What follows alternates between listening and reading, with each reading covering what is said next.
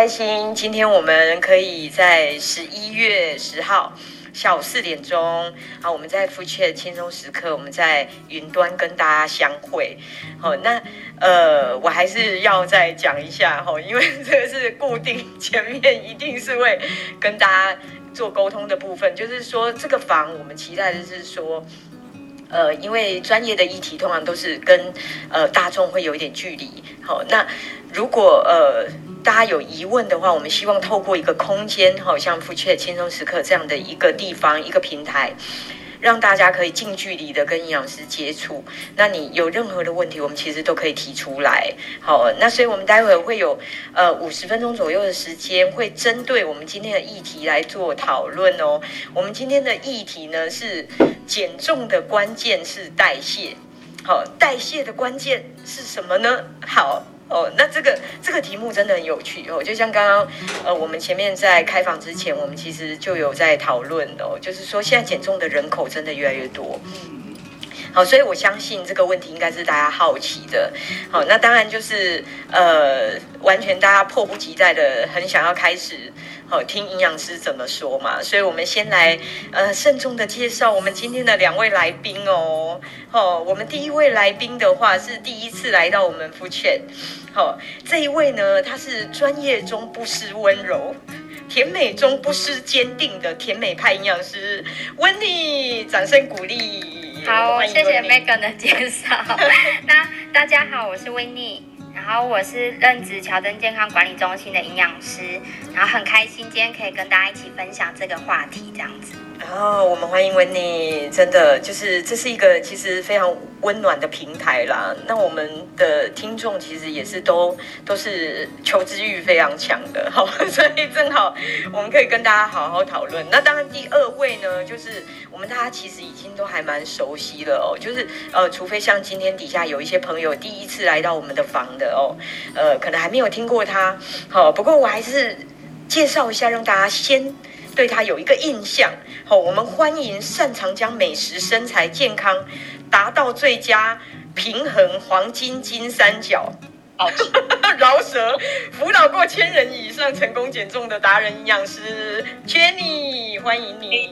嗨，大家好，Megan 好，很开心今天又可以跟大家在空中相会。那我觉得，因为今天的主题是讲代谢嘛，那在过。工作十几年的减重经验里面呢，其实真的对代谢也是有一些体悟跟感触。那刚好也可以借由这个机会跟大家分享啊，真的太好了，真的，因为大家其实就是很想要知道你的体体会跟体悟。OK，好，好，所以当然我们就是呃，因为针对这个议题，我相信很多人都会有一些经验嘛，吼，就比如说。他可能会觉得，哎，奇怪哦，我明明吃的跟以前都差不多，那为什么我会越来越胖？好，或者呃，以前我少吃一点点，其实我就瘦了，那为什么现在我不会瘦？好像这种这种状况，其实都是很明显的，就是好像就是跟代谢有关，对不对？像像 Megan 说的，我其实也会常遇到，就是我们会客人就是来这边讲说，哎，那他以前都是吃三餐，然后他在开始减重的时候就吃两餐，然后到最后其实都是一天只吃一餐的时候，他也是瘦不下来，哦、然后所以就会觉得真的好像是代谢会不会是被破坏掉了？嗯，会有这种感觉，真的，对，真的，因为其实我们现场遇过蛮多类似的个案。那有些从三餐变两餐变一餐的，这已经是算算蛮常见的。那 Megan 你知道我遇过吃最少的是吃多少？你知道吗？多少多少？就是一而已吗？就夸张了，那就断食了嘛。对对，但是我真的遇过，他就是已经有一段时间，长期一天大概都只吃一盘生菜沙拉。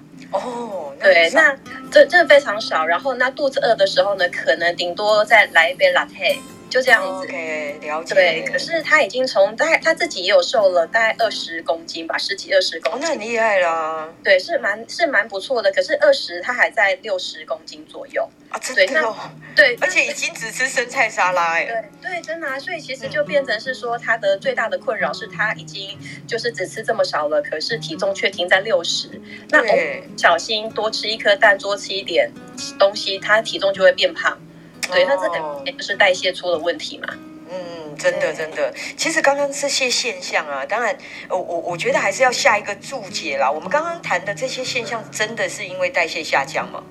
哎，其实是的，对，真的哦。所以，所以。不是不是其他因素，比如说真的像那个被冲到啊，还是什么 走到不一样的地方看的不该看的东西，哦，刷掉什么之类的，不是啦，是真的是代谢，对不对？其实是 OK。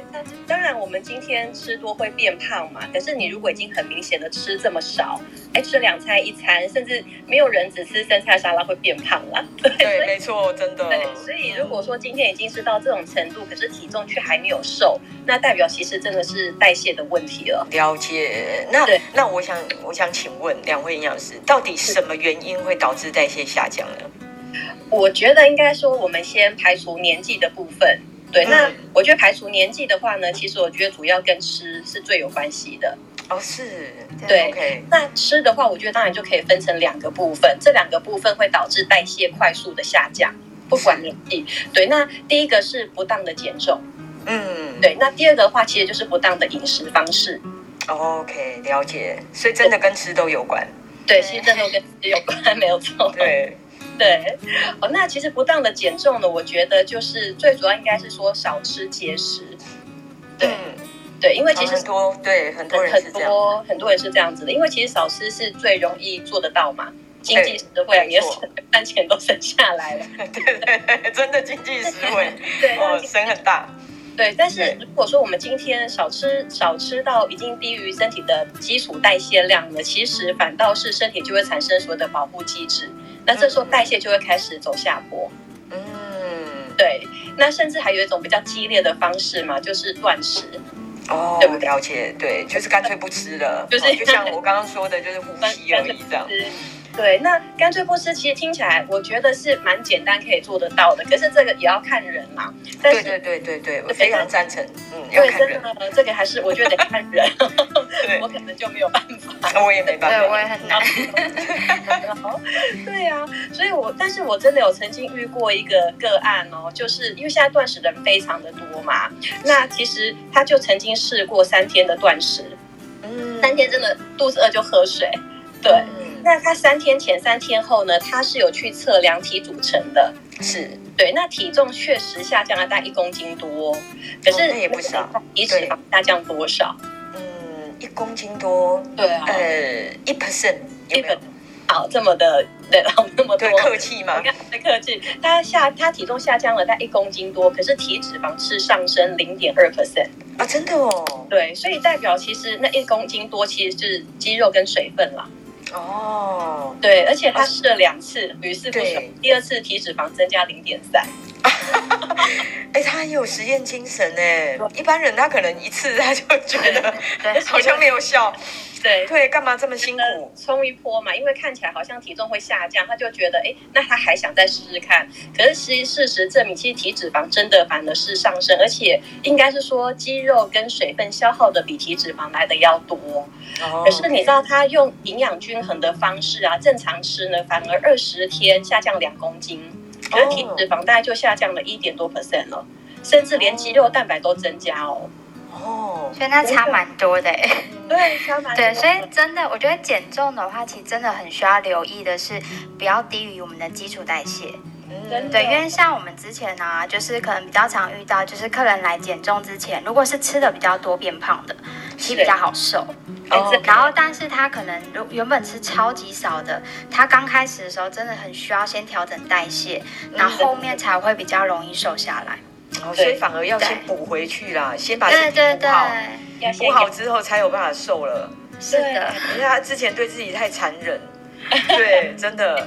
可是现在坊间不是有很多所谓的代餐？呃，代餐也标榜说很营养，啊，对不对？甚至能取代正餐。是，那这这些这些东西好吗？基本上的话呢，代餐听起来好像比较温和，是可是其实呢，如果错误使用的话，其实也是很容易导致代谢下降的。对，那为什么？对、嗯，其实 Megan 你知道代餐它一包的热量大概多少？呃，一百。没什么，没什么概念，没什么概念的。我直觉是，我比较有概念的，真的就是像便当啦，然后拌 拌什么姜母鸭啦、披萨啦，这个我真的比较有概念。对对对，大概五百到七百跑不掉嘛，对不对？对。可是代餐一包大概是一百到一百五十卡左右的热量，真的，那很低啊。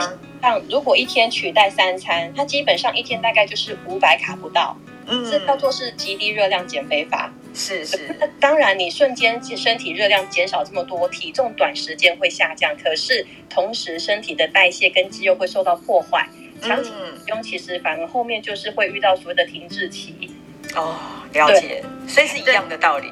对，因为像像我们这我这里的话，其实想要呼应那个 Jenny 营养师，因为像我之前的话也是有遇过客人，就是她是使用代餐嘛，嗯，然后她是一个二十岁的妹妹，然后但是他们一开始的话，其实就是吃三个月，然后是为了方便，对，对，因为觉得这样子的话，其实就直接喝方便。对，所以所以，但是他一开始是取代两餐，然后其中一餐就像可能是便当啊这些，可是后来的话，就是因为有瘦，然后所以想说瘦的快一点点，所以就取代三餐。哇，对，然后三餐都是代餐。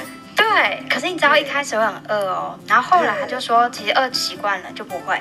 真的，我光听我就饿，我整个饿起来了。我 真的，可是他后来真的也发现到最最大的问题就是变成排便也开始困难。嗯，对，然后后面就需要加上酵素啊、纤维才能上厕所。嗯，其实这个就是代谢开始混乱的部分，这样子啊，真的，对。可是你知道吗？因为他三个月其实也瘦了十公斤，所以他就会觉得说很有效，然后试了两次。可是他每次停掉的话，就是他瘦十公斤，可是都会胖十五公斤回来。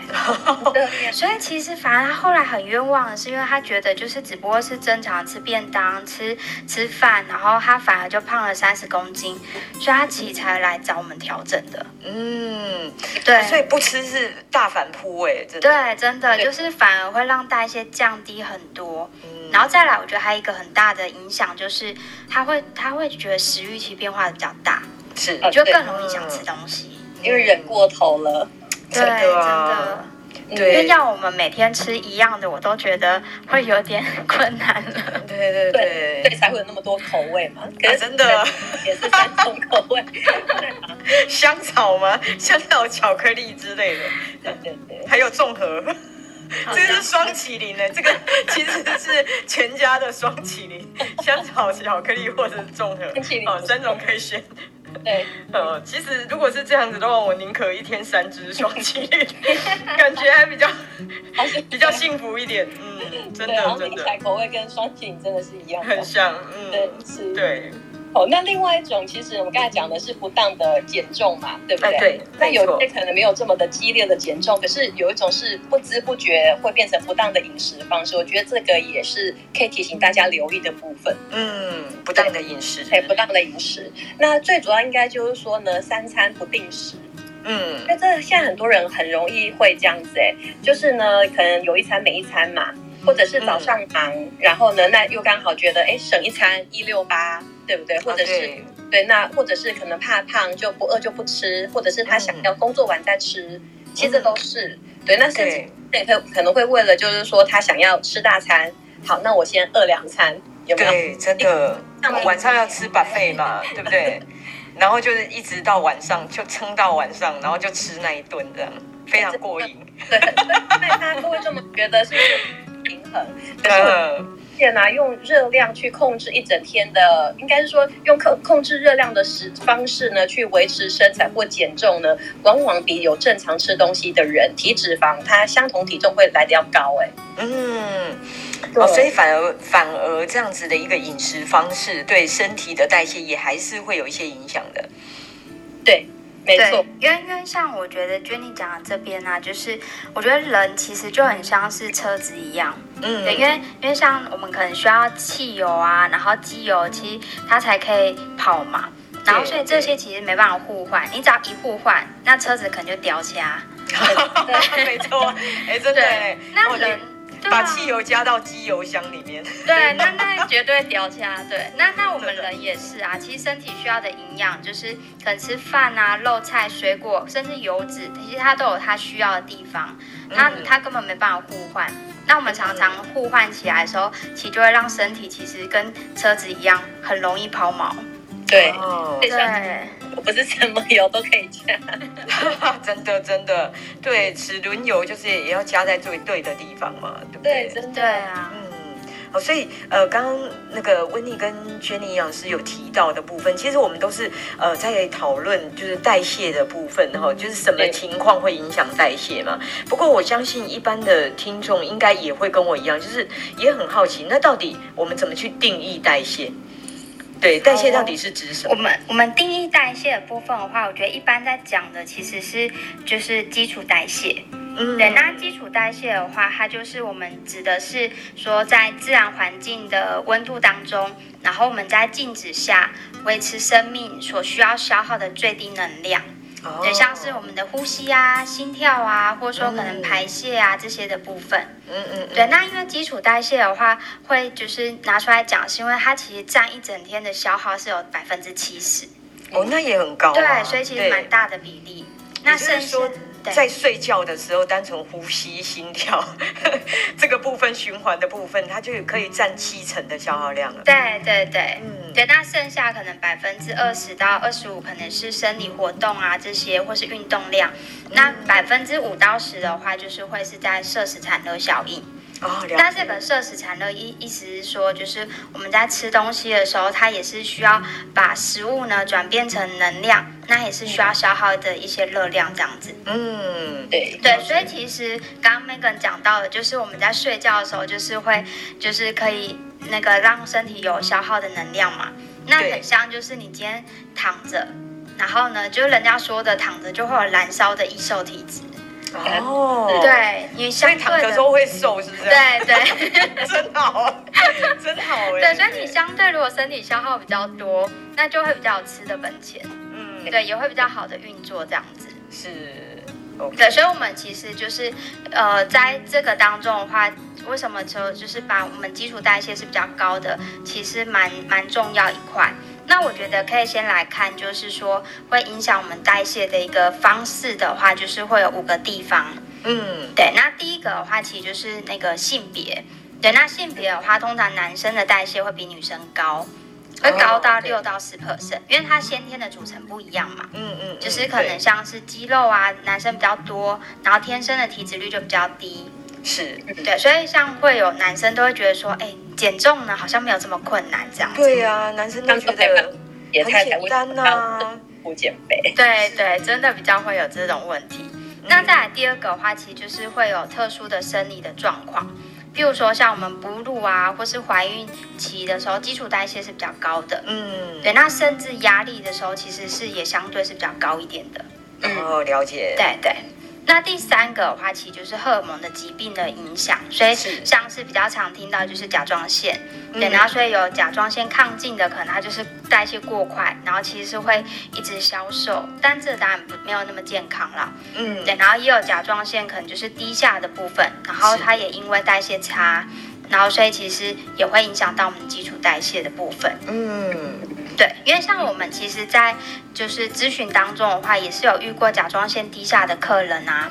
可是我发现他们其实还是可以瘦。嗯，对，因为他们就是本来都会觉得说啊，代谢差，反正就是会胖，就没有救了。对，可是我们之前有遇过一个客人，就是他是透过饮食的调整，其实也瘦了八公斤下来。真的哦，对，为 为为什么我好奇了？打岔吗？我真的可以可以，对对，为什么他代谢低下，不是已经？对，直觉就是觉得 很容易胖啊，还会瘦。真的，我觉得其实后来发现，主要是透过饮食的时候合适他的营养，对，然后反而是让他的身体荷尔蒙比较可以正常的分泌，所以身体就可以正常的运作。哦，嗯、对对对，不足的部分。对对对，是这样子。嗯、然后发现到说，其实他确实在饮食当中可能吃的没那么适合的时候，真的起伏会比较大。嗯，可是反而就是在这当中更需要调整。那我觉得也借由就是减重的过程啊，去改变他的体组成，对，然后所以就是在减脂不减肌的时候，相对的会让它的代谢变得比较高。嗯，对，所以也因为这样子，其实还是可以去让身体瘦下来，改变这样子，可以逆转的。对，是可以逆转的。了解。对对，所以其实这个真的就是也跟就是我们就是影响基础代谢有另外一个第四是第四点的话，就是那个身体组成。嗯，对，那身体组成就是代谢高低的话，会跟我们的肌肉脂肪的比例是有关系的。是，对，因为体脂率比较高，然后体脂肌肉比较低的话，相对的代谢就会比较低。嗯，对，然后所以像因为我们体脂肪的耗能其实是比比肌肉低的。是对对，所以大家也可以看看说体脂肪是不是在健康的范围，嗯、然后知道说，哎，那它代谢有没有可能是变低的？嗯，譬如说像男生可能是十七到二十是比较标准，那女生的话是二十到二十四 percent 这样子。OK，好，对对对，嗯，然后所以那那第五个的话就是像刚刚 Jenny 有提到的，就是撇除年龄嘛，所以年龄其实也是影响我们代谢的其中一个因子。然后所以那因为我们在青春啊婴儿期代谢是最快，可是二十五岁以后的话就是不用再发育，然后所以其实慢慢的肌肉蛋白啊骨质都会慢慢的减少，那因为这样子的话，相对其实代谢也会跟着降低下来。哦，所以年纪越大没有办法了，那是一种生命的过程。对对对，是会影响。对 对，因为真的就是十年，其实大概可能降到二到十 percent 左右。嗯。十年对，所以很多长辈都会觉得说啊，年纪大就是瘦不下来啊。啊，对啊。对，可是 Megan，你知道吗？我之前呢、啊，就是在咨询当中有遇过一个让我蛮讶异的。是。对，就是七十岁的妈妈，就算她代谢是比较低了，可是她从八十公斤这样瘦的时候，她也是一个月有两三公斤的速度在瘦。哦、很快哎。对，所以我就觉得，哎，其实代谢低还是可以透，就是还是真的可以瘦。所以这是让我蛮讶异的地方。嗯，对，然后并没有减缓。对 对对，而且我算过啊，像比起我们可能青春期来代谢真的降低两 percent 好了。其实说真的，它这样算出来呢，量大概就是一口香蕉。啊，真的假的？对。也就是说，我年纪大一点，我超过六十岁，我只要少吃一口香蕉，就跟我二十五岁差不多，这样吗？是的。可是我真对。可是这个时候，我觉得底下的听众应该很多人都会开始觉得，哪有？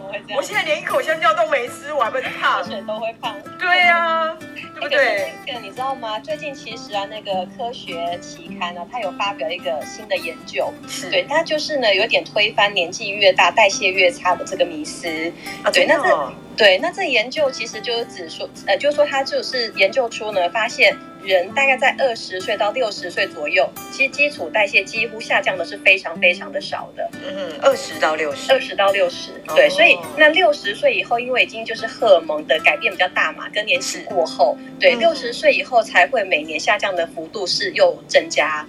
哦，所以要六十岁以上，对，所以才开始面对这个问题。对，其实是。嗯、那至于如果二十岁到六十岁呢？呃，这这这个过程当中很明显体重增加的话呢，我想应该就不是因为代谢的下降。OK，我就是大家不能找这个理由了，这样。对，可能其实是事实上可能是吃错东西的关系。啊，了解。我会回到刚刚 Jenny 跟维尼老师在提到的部分，就是最主要是两个原因嘛，一个可能就是不当的减重，那另外一个可能不当的饮食。是，呃，所以会回到这两个因素。